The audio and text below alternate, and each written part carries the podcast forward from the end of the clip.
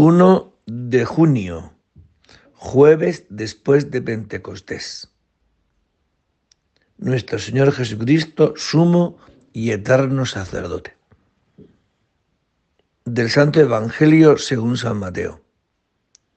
Jesús fue con sus discípulos a un huerto llamado Getsemaní y les dijo, Sentaos aquí mientras voy allá a orar y llevándose a Pedro y a los dos hijos de Zebedeo, empezó a sentir tristeza y angustia. Entonces les dijo, mi alma está triste hasta la muerte. Quedaos aquí y velad conmigo. Y adelantándose un poco cayó rostro en tierra y oraba diciendo, Padre mío, si es posible, que pase de mí este cáliz pero no se haga como yo quiero, sino como quieres tú. Y volvió a los discípulos y los encontró dormidos. Dijo a Pedro, ¿no habéis podido velar una hora conmigo? Velad y orad para no caer en la tentación, pues el espíritu está pronto, pero la carne es débil. De nuevo se apartó por segunda vez y oraba diciendo, Padre mío, si este cáliz no puede pasar sin que yo lo beba, hágase tu voluntad. Palabra del Señor. Esta fiesta se celebra en las diócesis españolas desde el año 1973 y no se encuentra en el calendario de la Iglesia Universal.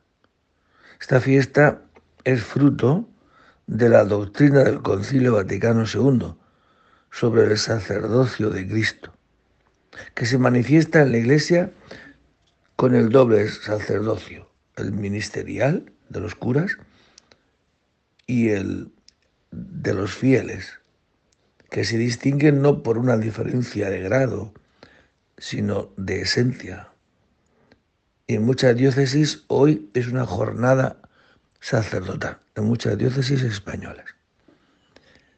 Y es una fiesta que se celebra, repito, en España, en nuestra diócesis. Y está este evangelio que acabamos de escuchar, es un evangelio donde presenta a Cristo sacerdote.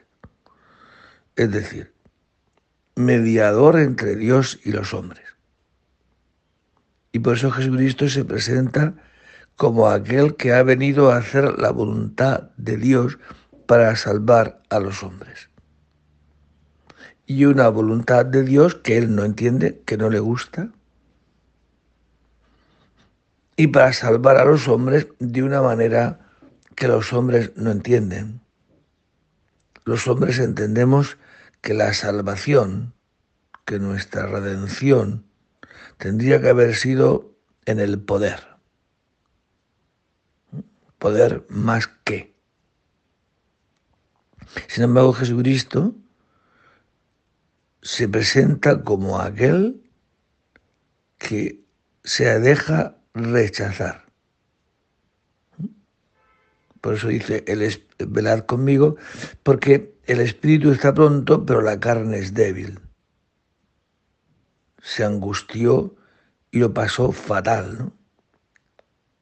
Pero como era la voluntad de su Padre, así quiso Dios redimir al hombre, Él se hizo hombre hasta la muerte, aceptando la voluntad de Dios y pasando por uno de tantos, pasando como uno cualquiera, pasando como nosotros, dejándose rechazar cuando podía no haberlo hecho.